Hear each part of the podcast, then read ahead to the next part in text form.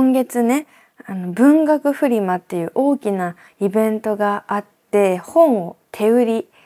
するイベントなんですけどありがたいことに数百冊ぐらい買っていただけまして本当に本当に感謝なんですけれどもただあの現金払いなのでその本を販売するたびにお客さんがお財布からお金を出すのをただ待つという時間がめっちゃめっちゃ発生するんですよ。で全然ゆっくりでいいんですよ。本当にあのね逆にめっちゃ焦って「すいません」とか言いながらこうね急いで出してくれようとする人とかいるけどいやもう全然ゆっくりでいいんでって思うんだけどそれはいいんだけどただ私がめっちゃ手持ち無沙汰で気まずいんよ。その人がさお財布からお金を出すところを見つめてるのも申し訳ないじゃん。うん。だからね、あの、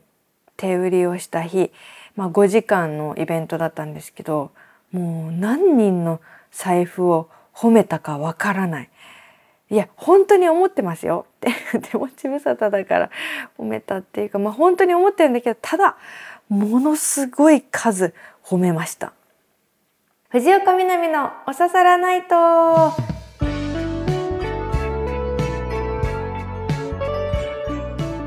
皆さんやっほー藤岡みなみです。今週もポッドキャストオリジナルでお送りしていきます。ハッシュタグは番組本編と同じおささらないとでつぶやいてください。今月はねもうずっと旅をしていて3回旅があったのかな。でも数えてみたら家で寝てる日より旅先で寝てる日の方が多い家に半分以上いない月でしたね今月は。だって前半は中国に行っててで半ばは富山県石川県長野県に一人旅をしていてで今週実は淡路島に行っているんですよね。で先週も少しお話ししたかもしれないんですけど金沢に行ってきたんですよ。で金沢っていうのは私が子供の頃34年ぐらい住んでいた土地なのでせっかくだから昔住んでいたところの周辺を巡ってみようっていうテーマで旅をしたんですね。多分ね2歳から5歳とかだと思うんですけど記憶はないのよ正直。皆さんはどうですか？そのぐらいの年齢の記憶ってはっきりしてる ?2 歳から5歳。で住んでた場所とか通ってた保育園とか行ってみたけど懐かしいとは全然ならなくてでもどっかで期待してたんですよ。あこれだけはなんか覚えてるなとかそういう瞬間に記憶がブワーッと蘇るんじゃないかなってそれをなんか夢見てうろうろしてたんですけどこのバス停覚えてるんじゃないかな。いや覚えてないな。この角のタバコ屋さんとかすごい印象的だからなんか記憶蘇らないかなとか思いながらほんとうろうろうろうろしてて蘇らずだったんですけど父にねよく行ってた場所とかないって事前に聞いてみたらなんか覚えてないなとか言っててそっか大人でもあんまり覚えてないかまあ30年前だしなと思ってそしたら唯一よく行ってた和菓子屋さんを思い出したって言って教えてくれたんですよ名前と住所も。でおいいねと思ってでそのせっかくだから昔住んでた家の近所の歩いて行ける和菓子屋さんに行ってみたんですね。でよく行ったっていうから私もついて行ってたかもしれないしなんかもしかしたらその和菓子屋さんのことだけは覚えてるかもしれないと思って最後の望みをかけて行ってみたんですね。そしたらすっごい綺麗なお店でめっちゃめちゃ改装しててもう本当に去年リフォームしましたみたいないや知らないけどもうそのくらいピカピカの店舗でいや絶対30年前と姿変わってるでしょって思いながら、まあ、入店したんですね。ああやっぱりここでも何も覚えてるものないかだってお店の感じも変わってるもんなーって思いながら、まあ綺麗な和菓子がずらーっと並んでいるところをね見てたらせっかくだから、まあ、買って帰ろうと思ってで実家にもねあの買って帰ろうと思ってねで選んでて、どれか一つでもいろんなラインナップの中でどれか一つでも懐かしい味がないかなってこう一つ一つ鋭い目でこう吟味してたんですよ。頼むどれか懐かしいものであってくれみたいな。そしたらなんとなくだけど生姜のお菓子とあんこが入ったお菓子と氷細工みたいなカラフルなお菓子がすごいこれなんかめっちゃ見覚えあると思ってえ？これもしかしてめっちゃ知ってるってなって盛り上がって買ったんです。で後でそれを食べてみたらうわこれ懐かしいってなったの。感動したんですよ。だって街をあれだけ歩いて通ってた保育園とかも行って何一つ覚えてないのに和菓子だけ覚えてる。これすごくないですか？だってあ味覚ってやっぱりすごいめっちゃ記憶と結びついてるんだなとかちょっと鳥肌立つぐらいだってさ本当物心つく前の本当に本当に小さい時ですよ。だからちょっと感動しながら実家でもお菓子をみんなで一緒に食べてみて「ねこれすごい私懐かしいんだけど、ね、覚えてるでしょ?」とか言ってさ勧めたらさがさ妹が「本当だこれすごい美味しいよね」とかさ言うから「は?」って思って。妹6個下なんですよ。だから「えあなた生まれてないですよね」と思って。何をそんな知ったかぶりをしてくれてるの？と思ったんだけど金沢住んでた時いないからさ。でもそしたら妹が「いやでも知ってるな」とか言うからえおかしいと思ってその和菓子屋さんのことを検索してみたらもう大老舗の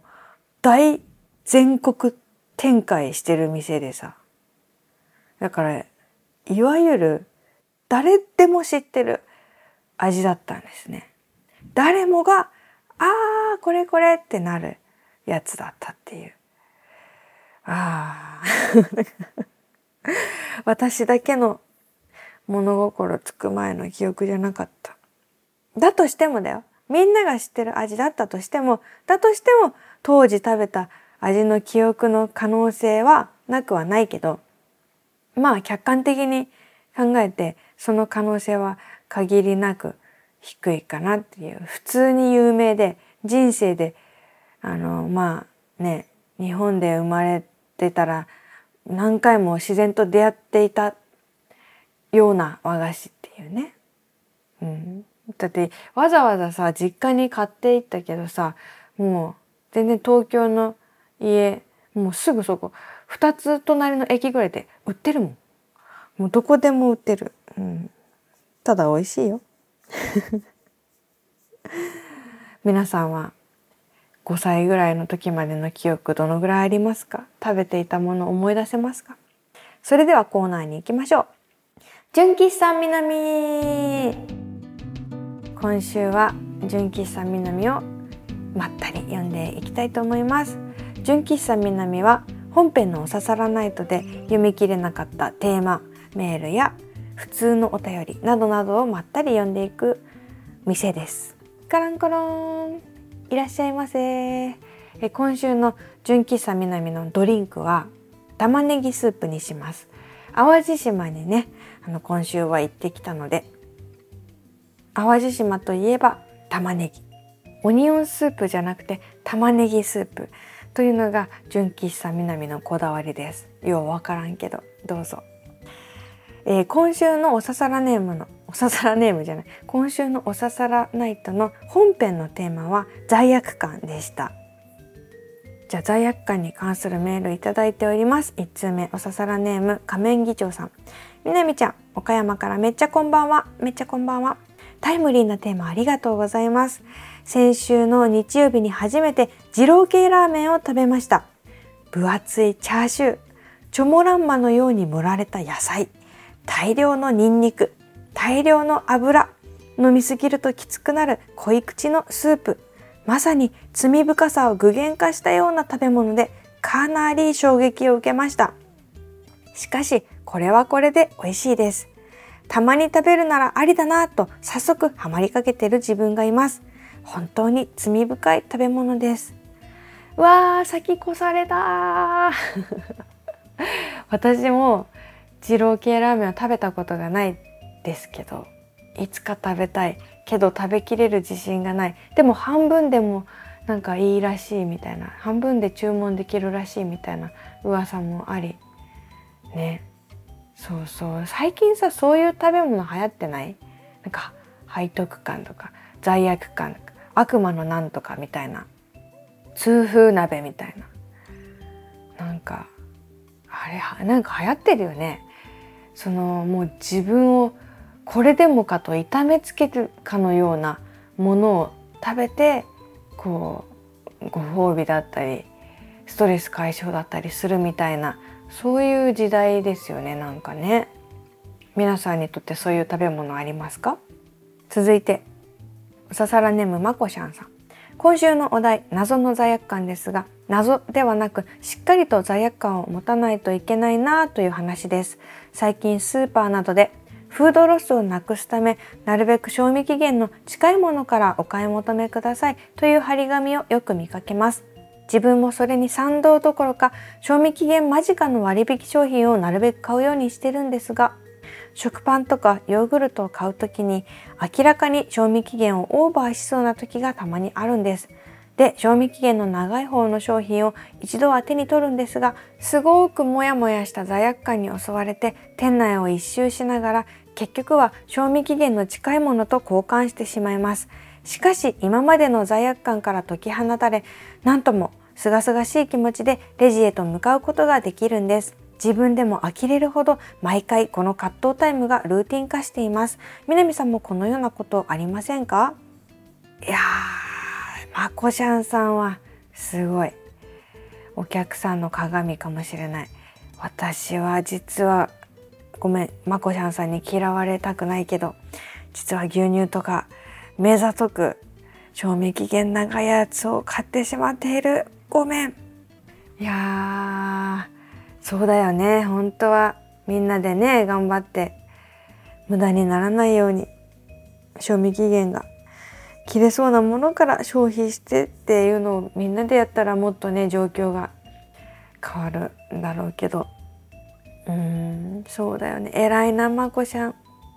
ちょっと私も次にスーパーに行ったらまこちゃんさんのことを思い出して自分にできる範囲で自分が絶対消費するものだったら賞味期限が短いものでいこうと。それを意識して買ってみようと思います。続いて南さんこんばんはこんばんは。北海道帯広市のマルシュです。今週のテーマ謎の罪悪感ですが私は手荒れがひどくてハンドクリームを塗っています。ポケットサイズのハンドジェルやスキムミルクを塗っているんですが寝る前に塗るのは自宅にあるしっかりしたハンドクリーム。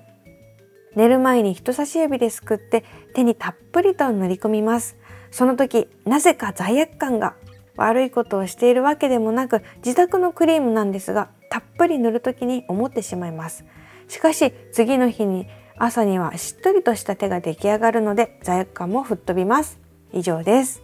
えー、なんでだろう。もしかしたら違うかもしれないけど私は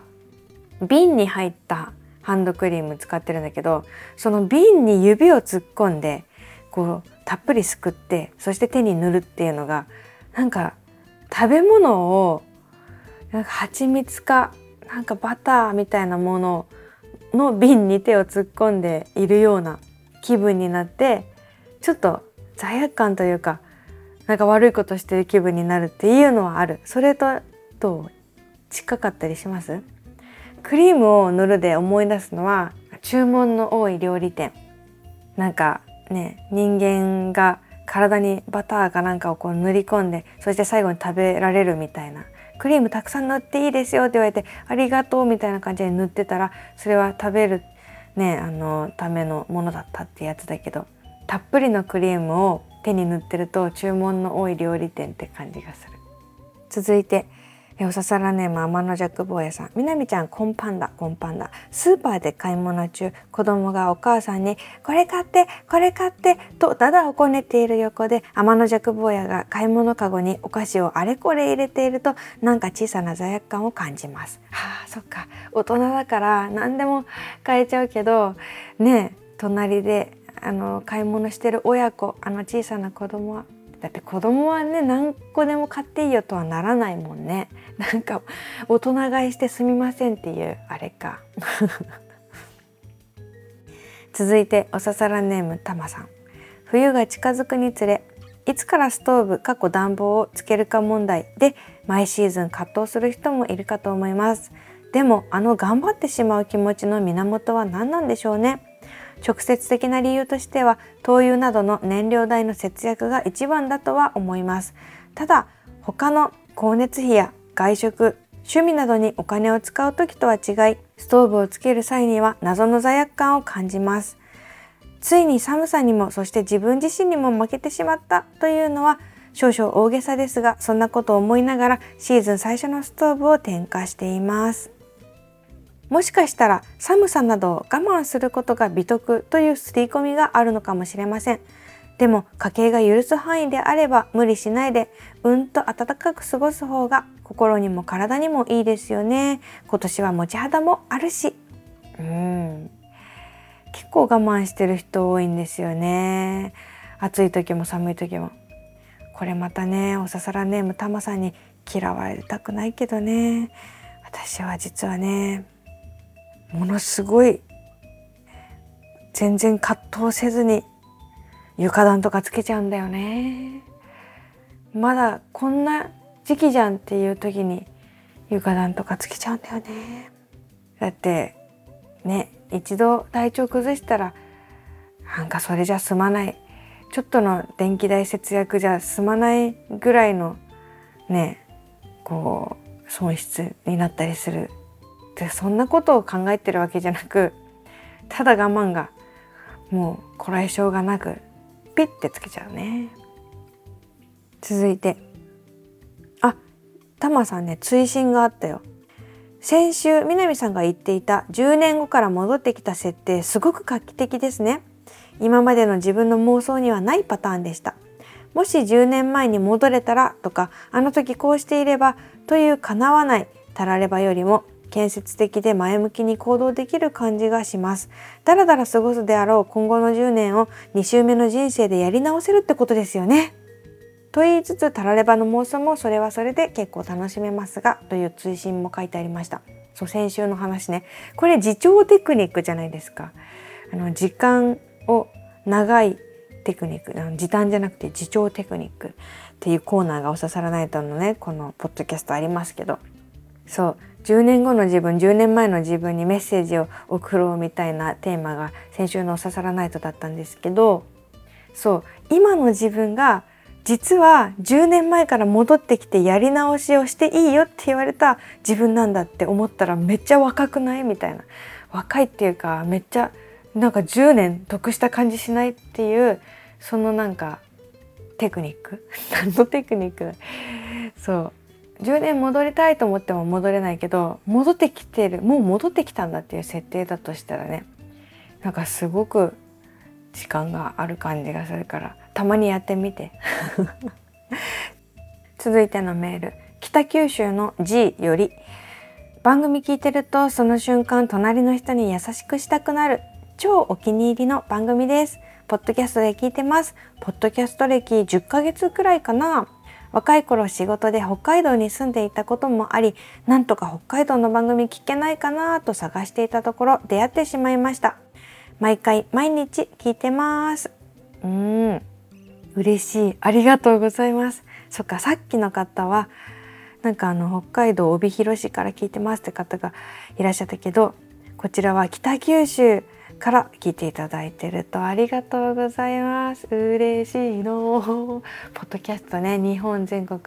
まあ、世界でも聞けるかいろんなところになんか親戚ができるような気持ちでね嬉しいな。そっか10ヶ月前何のきっかけで聞いてくださったんだろう。ねひょんなことから出会ってくれてありがとうございます。隣の人に優しくしたくなる番組だって。えー、どういうところがなんだろう。だって私賞味期限長い牛乳買ってるよ。床暖気軽につけてるよ。そんな私でもいいの？ありがとうございます。これからもぜひ末永くお付き合いよろしくお願いします。続いて直人さん。みなみちゃんこんばんは。こんばんは。とってもいいことがありました。私は読書する習慣がありませんでした。ところが今年になり読んでみたい本があり本屋さんに取り寄せてもらいました。その本が初めにから読みとても面白いエッセイ集感激しました言葉の使い方言葉のつなげ方とても面白く気持ちが穏やかに和みました読み終えさらにエッセイ集を変えるチャンスに続けて読んでさらに読みたい心境になりましたみなみちゃんのエッセとっても面白く本を読みたい、エッセイを読みたいという気持ちにしてくれてありがとうございます。わー、嬉しい。私のね、去年出たエッセイ集を読んでくださったのかな？パンダのうんこはいい匂いという本ですけれども、これね、私のポッドキャストが好きとかラジオが好きという方はだったら間違いなく好きになってくれるんじゃないかなというエッセイで手前味噌ですけどだからさっきのね北九州のじいさん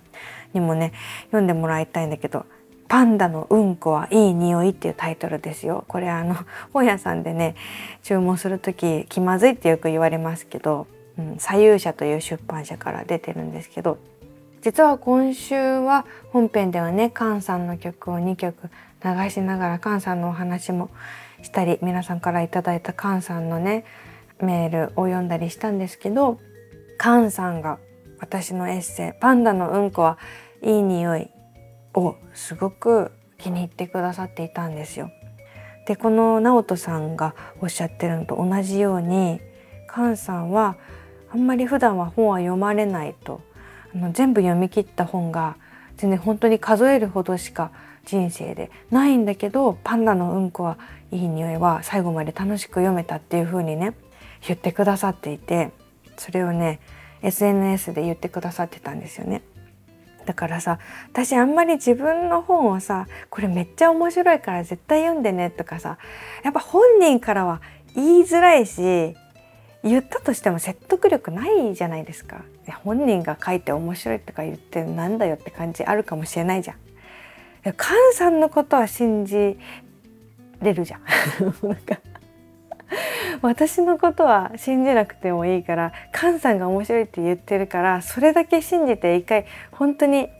菅さんのことだけ信じて読んでみてもらっていいですか？まだ読んでない人いるでしょ こ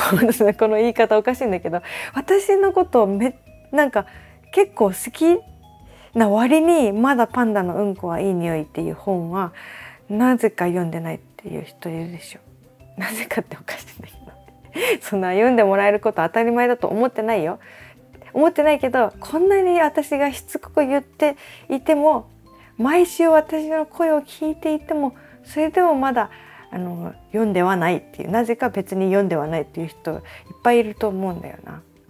その人に一人一人にプレゼントしたいぐらいの気持ちで今いるんだけど とにかくそれはいいとして私のことは別にほっといて菅さんを信じて読んでみてね。パンダのうんこはいい匂い、えー、続いてラジオネームカンデーさん。立川市22歳男性。南さんおささらの皆さん。ご無沙汰です。最近ぼちぼちどころかせかせか生活をしていておささらないとも聞けていなかったんですが文学フリマに南さんが出展するというお話を聞いて久々にフッカルを発動してすっ飛んでいきました。テレビと違ってラジオで喋っている人は会える機会が多いので待望のご対面に推しのアイドルに会えたかのように嬉しく舞い上がりました。そしてその数日後 STB ラジオの住民でもあった菅さんの訃報。出会いがあれば別れもあると昔から言われていますが人は会える時に会っておかないと一生後悔するのかもとつくづく思ったんでした。少なくとも自分にとってはあの時南さんとお会いできたのは自分の人生の何かに役立つものだと思っています。ありがとうございます。お会いできて嬉しかったです。そうね本当にお別れがいつ来るかわからない。私も去年もそうだし今年も本当に大切な人とのお別れがあったりしてうーん。なんかどんなに今しかないとかもっとできることあるかなって思って過ごしていてもそれでもやっぱりむちゃくちゃ寂しいし言えなかったことあるし本当にね全部伝えようと思っていてもやっぱ何かしらね心残りは絶対あるんだよね。うん、本当にねいやもう何の言葉も軽くなってしまうけど。うん。私もね菅さんにもう一回会いたかったな。ね。是非お刺さらないとこうやって聞いてくださってる皆さんも是非ねどこかでなんかねあの元気でやってますかってこうね顔を合わせてお話できる機会があったらいいですよねそして菅さんが好きな人もすごいいっぱいいるから菅さんの好きな曲をね話したりとかしてみたいどっかで是非お会いしましょうね皆さん。というわけで今週もポッドキャストやっていきましたけれどもお刺さらないと他にもいろんなコーナーございます。ドジの同人誌。僕は血のパンの人。自重テクニック。そうです。私が偉人です。第3の時間。ラーハ。本当にそうかな ?1 ヶ月に1回は思い出します。日常アンサーソング。ラジオネームを考えるコーナーなどなど。詳しくはお刺さらないとのウィキペディアをめちゃくちゃ真剣に作ってくださっている方がいるので、そこのコーナー紹介を見るとすごくわかりやすい。かっこ他力本願というわけで宛先は南アットマーク stv.jp です本編と同じアドレスですじゃあねなんか予言いい予言をして終わろうかな。じゃあ明日皆さんがお買い物に出かけてスーパーかわからない。なんか服屋さんかわかんないけどラジオからちょっとあこの曲好きだわっていう曲が流れてます。皆さんにねちょっとしたいいことがたくさんある1週間になりますよ。かっこ予言というわけで来週もまたこの場所でお会いしましょう。お相手は藤岡みなみでした。待って。そうだ。告知。ポッドキャストの方で告知しておこうかな。来月。来週の土曜日だ。12月2日土曜日に神戸でタイムトラベル専門書店うとうとの出店します。詳しくは藤岡みなみの SNS とかタイムトラベル専門書店の SNS を見てみてください。あの神戸のね王子公園という駅にあるギャラリーでやりますのでタイムトラベル専門書店の出現をお見逃しなく。というわけで本当に本当にまた来週。お相手は藤岡みなみでした。またね